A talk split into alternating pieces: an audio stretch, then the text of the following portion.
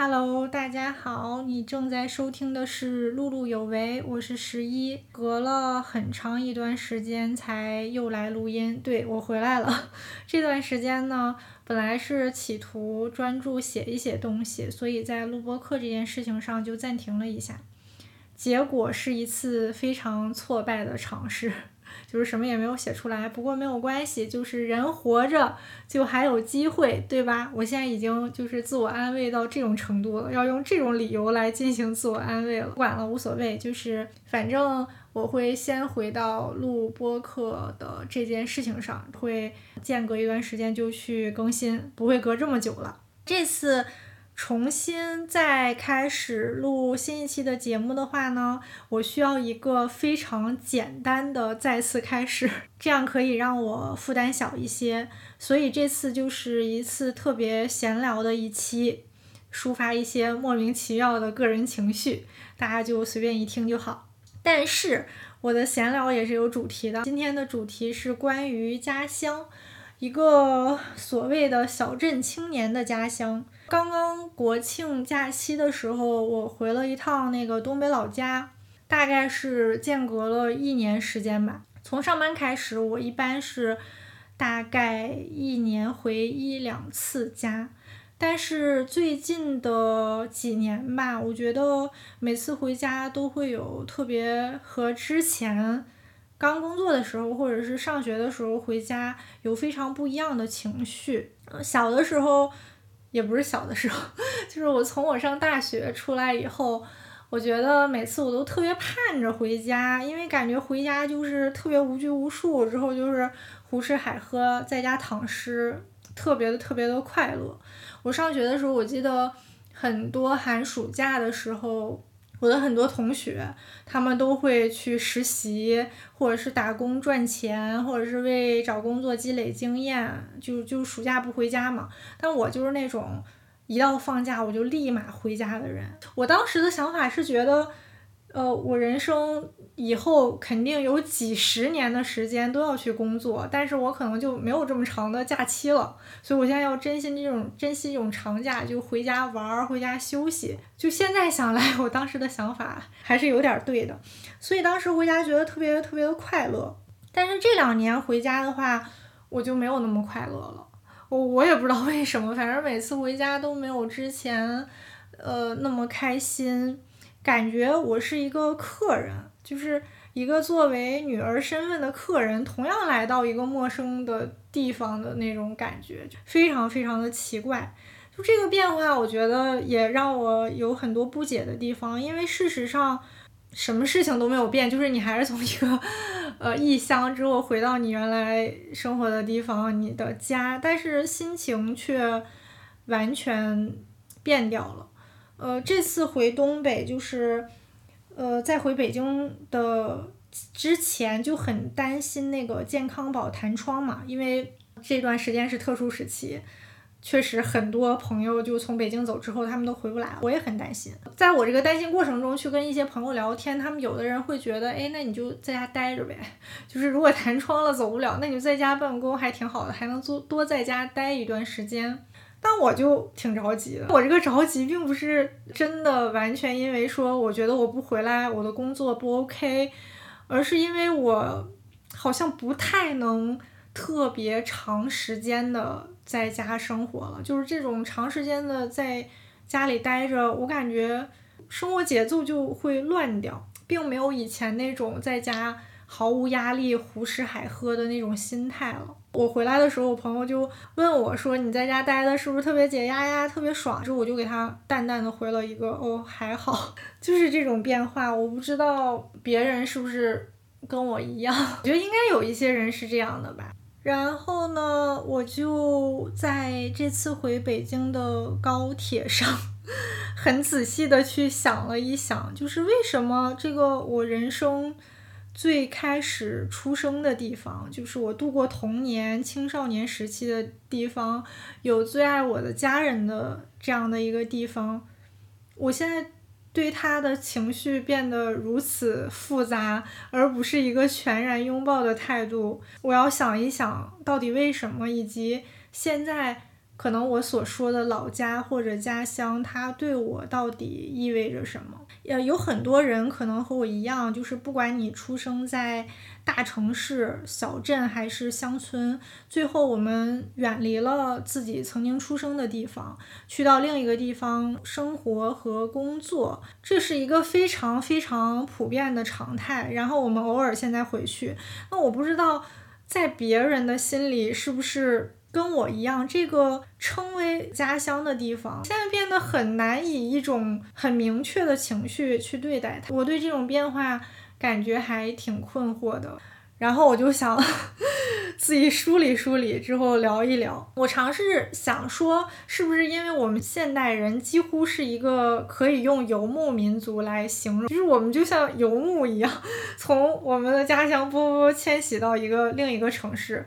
但我是就是从呃毕业之后。呃，读大学之后工作，可能相对待的地方还比较固定，但有很多朋友其实他会在呃国内甚至国外各个城市去迁徙，就真的是过上一种游牧的生活。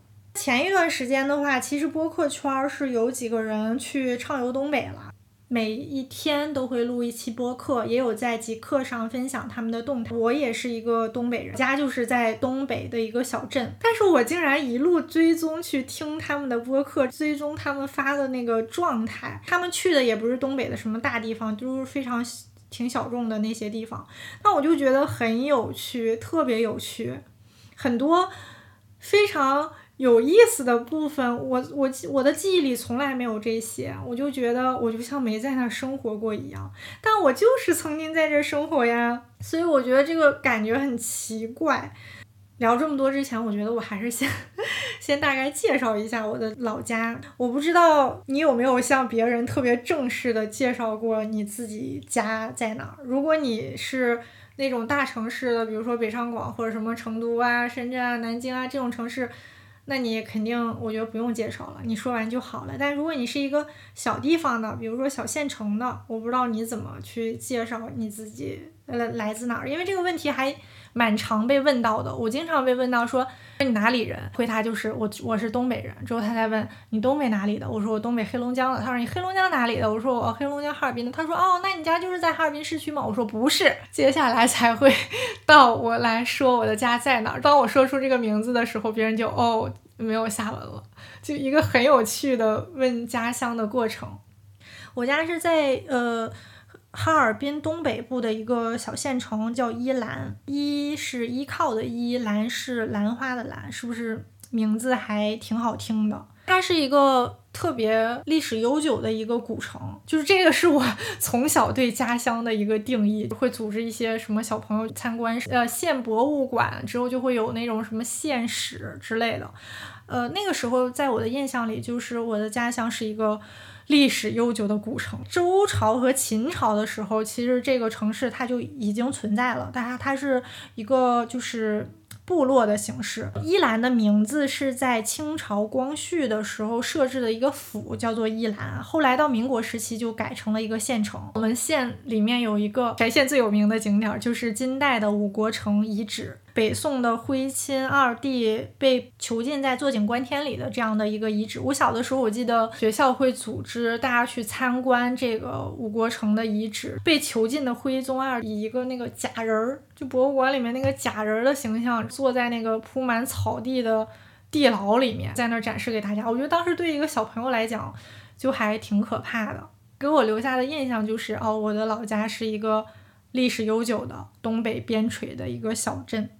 这好像是我对于家乡的一个可也不叫可描述的，就是如果你要是很正经的去介绍它，我会有这样的一个印象。另外的一个印象就是地理的环境嘛，就是不管你生活在哪儿，我觉得地理的环境它应该是进入你的一个记忆的。南县城它是两面环山，两面环水。如果我如果我没 没记错的话，就是反正我的感觉就是因为原来我家是住在呃。松花江的，就是就是穿过我们县城的那个江，就是松花江。我觉得那个什么，我家住在松花江 上，是不是？我家是住在西江边儿，后来就又搬到北江边儿，反正就是在绕着这个江，就是我我的记忆里面是这样的。然后就来到了说，除此之外，我的家乡对我到底是一个什么样的对象？就是我怎么，我现在特别想搞清楚，就是他跟我有什么关系，以及说我在我的生命里，我怎么看待这样一个地方？除了。我刚才讲的那些，可能你 在百度里就能搜到，就是你听任何一个人都可以都可以说的那种信息的部分，还有什么其他的部分吗？就是人们提到家乡，可能会联想到温暖，联想到思念，那这些东西我觉得都不属于我，就是我对老家或者家乡它没有这个概念，我会觉得我生活过。呃，怎么说呢？十几年、二十年的这个小镇，在我的印象里非常非常的模糊，就像我刚才上面的描述一样，完全是一个历史的或者是地理的概念性的东西，在生活的实感上面，它真的非常非常的模糊。我试图去想了一下我小时候生活的一些记忆，比如说，我记得就是我们县城里面有一个。所谓的商业中心，之后它两边就是两个百货大楼。这个小的时候是我所有关于大的购物的一个记忆。这两个商店其实现在已经过了这么多年了，他们一直都在。我好像偶尔回家的时候会去一下，但是我感觉他们还保留着我小时候的那个样子。但现在我们已经完全不需要它了，就是。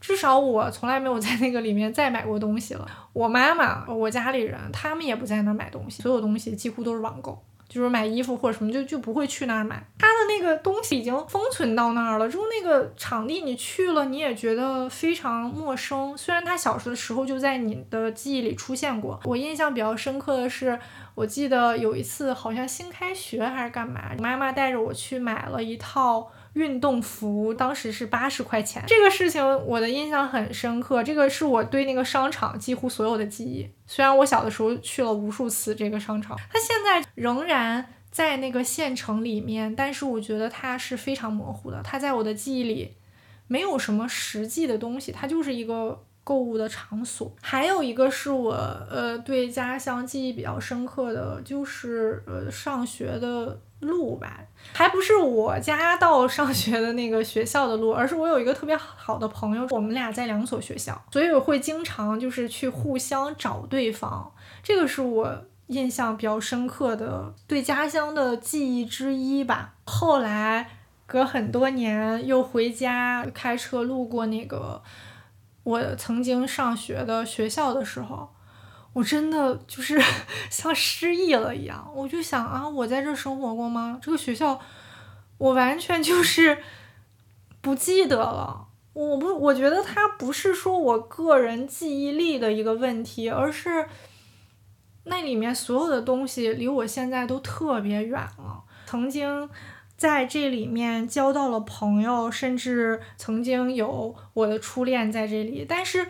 这些人变得非常非常模糊，可能从我出来之后，我就再也没有见过他们。就是我的很多在呃家里面的朋友，之前玩的比较好的，就他们都去了各自的地方，就是都没有留在我们县城。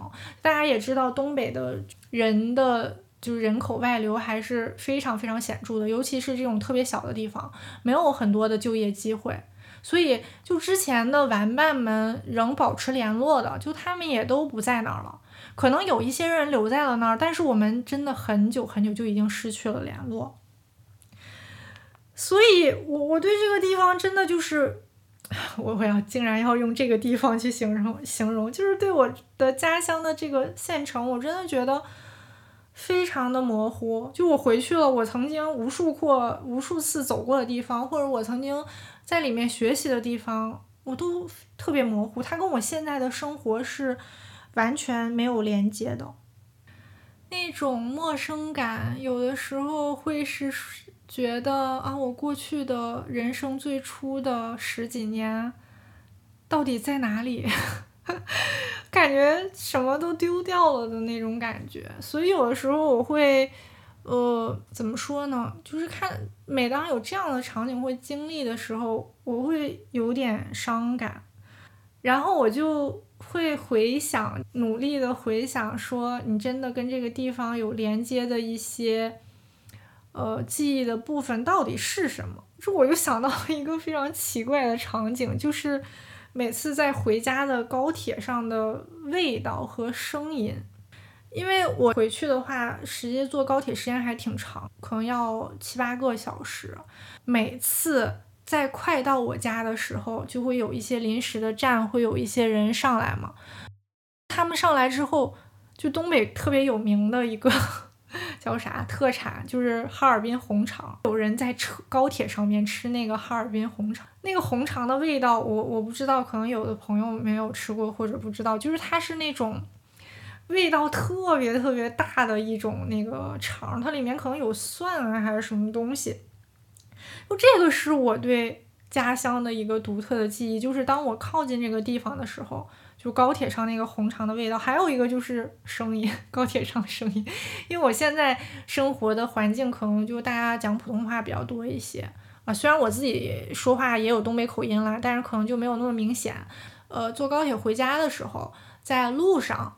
就是快到家的那段列车上面，就会特别强烈的东北话，之后会有很多比较亲切的那种对话感。还有就是可能你在呃去其他城市那种大城市之间的什么车上，其实大家都不太讲话的，比较保持安静。但是每次我回家的时候，就是那个车厢，就是不管就大家可能也不认识，但是就是能聊得起来。车厢的那种东北话，以及。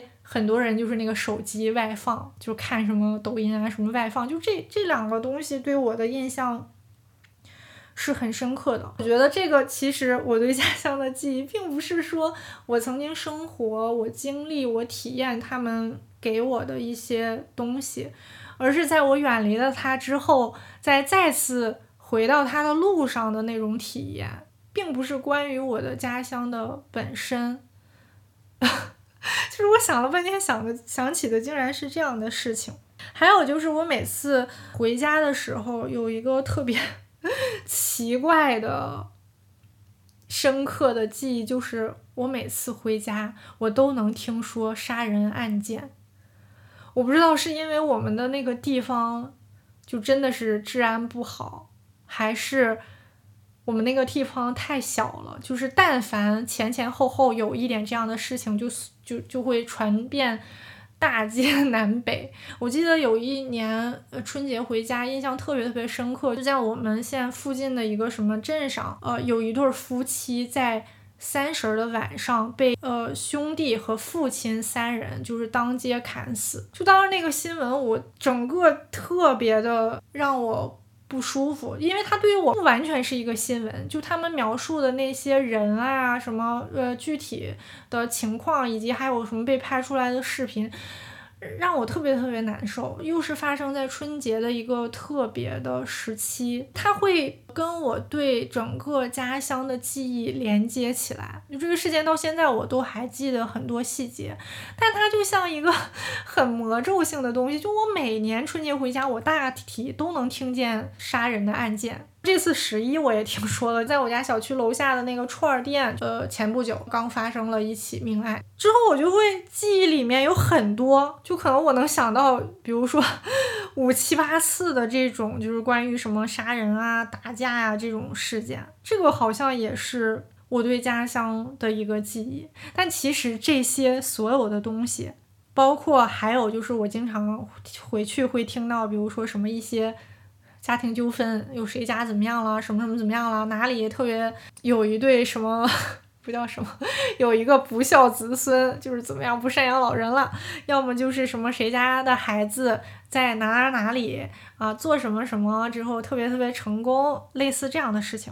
我我我觉得这个当然可能是在小城市的人独有的。体验吧，因为你这个地方特别特别小，这种就是巴掌大的地方，就是所有的事情大家都彼此知道。但凡有一件听起来耸人听闻的事情，就会传很久，传很远。但这些东西它都是通过别人的转述去钻进我的记忆里的，甚至这种转述它是危言耸听的，是那种描摹、经过加工的，它完全不是一个真切的东西。就是我的记忆里，关于家乡，我觉得没有那种特别特别真切的东西。因为我在家生活的时候，可能就年纪比较小嘛，主要的生活场景都在学校里面，记忆可能就是学校的生活、学习什么、上课跟那个同学怎么样。但那些事情，其实我前面讲也都模糊了。但在当地社会里面，我是没有那个 没有生活经验的。我觉得，因为当时我没有一个社会身份呀，我是一个学生，嗯，我就是一个小朋友，社会生活是完全无知的。我对整个我家乡的那个东北社会的风土人情，包括它本身这个小镇的实质性的纹理，我觉得我完全不知道。就是我，我确实是。它为什么模糊？就是因为我原来就没有进入过这个生活场域。过去人们会说乡愁，会说对故乡的思念啊，什么反正这些就一大堆，是吧？听起来既浪漫又忧郁。但我觉得我没有所谓的想家，就是我想家，可能我就是想我爸我妈了，或者想我家里的亲人了。我不会想那个地方。就是那个地方，有的人会想那个地方曾经多么美好的记忆或者怎么样。我觉得对于我来说，没有这个东西。就我不会把家乡本身它作为一个思念的对象，因为它在我的人生里是没有实体的。就是我曾经一个上学的地方，后来我就走了，就大概就是这个样子，非常的模糊。我觉得我的成长之地已经不可追溯了。就这个感觉想到的话，我就会有点悲伤。嗯，这种悲伤就是你好像是一个没有过去的人，就是你过去生活的地方，它从来没有属于过你，之后你也没有融入到过这个地方。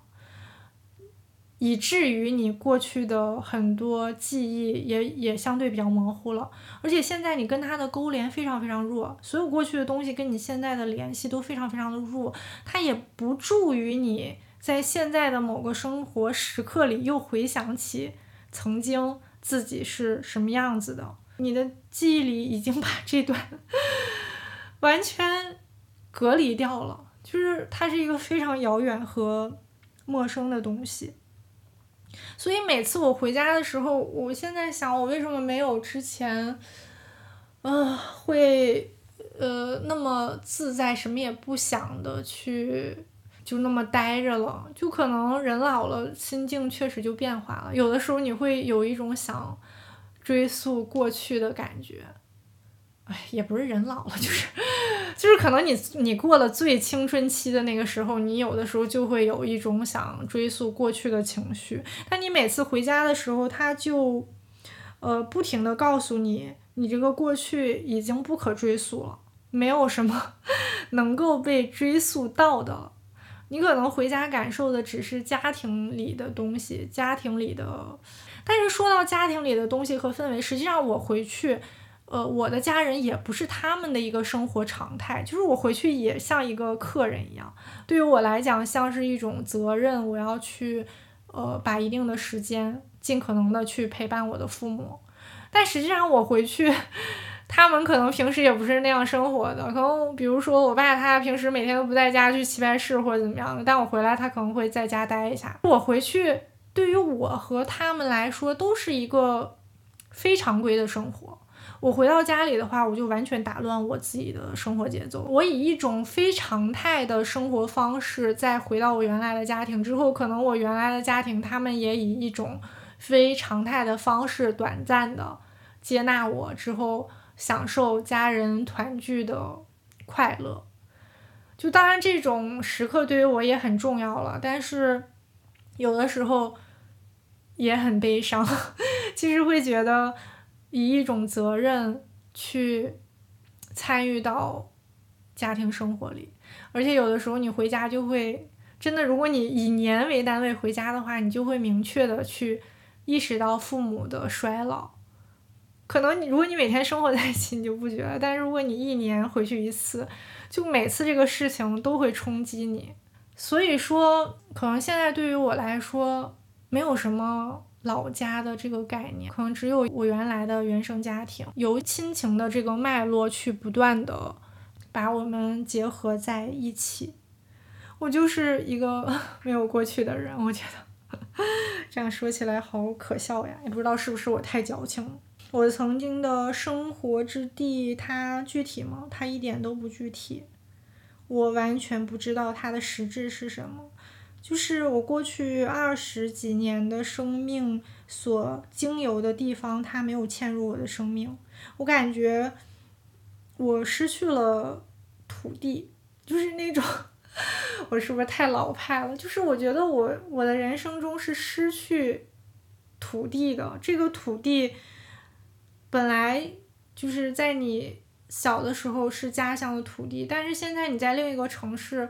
你也没有觉得拥有这里的土地，就是你也没有感受到他实际的生活。哎呀，我也不知道怎么去描述这个东西，就是有一种无着无落的感觉。就是我，我每次呃回家之后再回到北京，这种无着无落的感觉就会尤其明显。但是可能过一段时间就又习以为常了。哎，人就是这么奇怪，好吧，我都不知道我在说啥。哎呀，本来我录播客，其实我不是很想把它录成一个特别情绪化的东西，因为我觉得现代人已经有太多情绪了，大家也不想听别人的情绪。但人就是很奇怪，你有很多情绪的时候，你就会想去抒发。算是偷懒吧，偷懒录一期很随意的节目。后面的话我会 再努力想选题的，会想一些正常的选题。好吧，今天就到这里，谢谢大家。如果你听完了的话。她是来自小城的女孩，静谧如碧欧，笼罩在这里。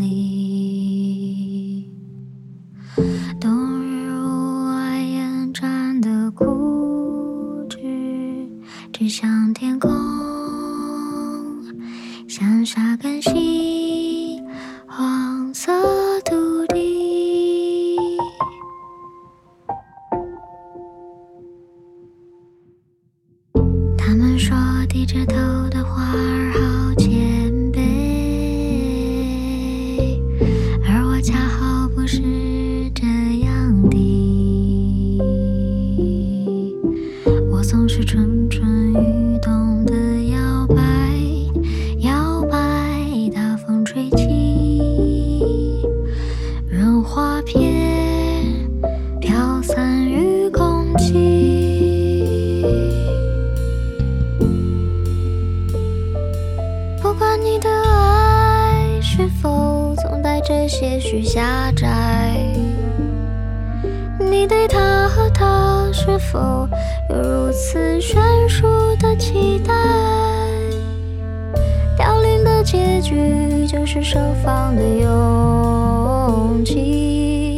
是我感觉如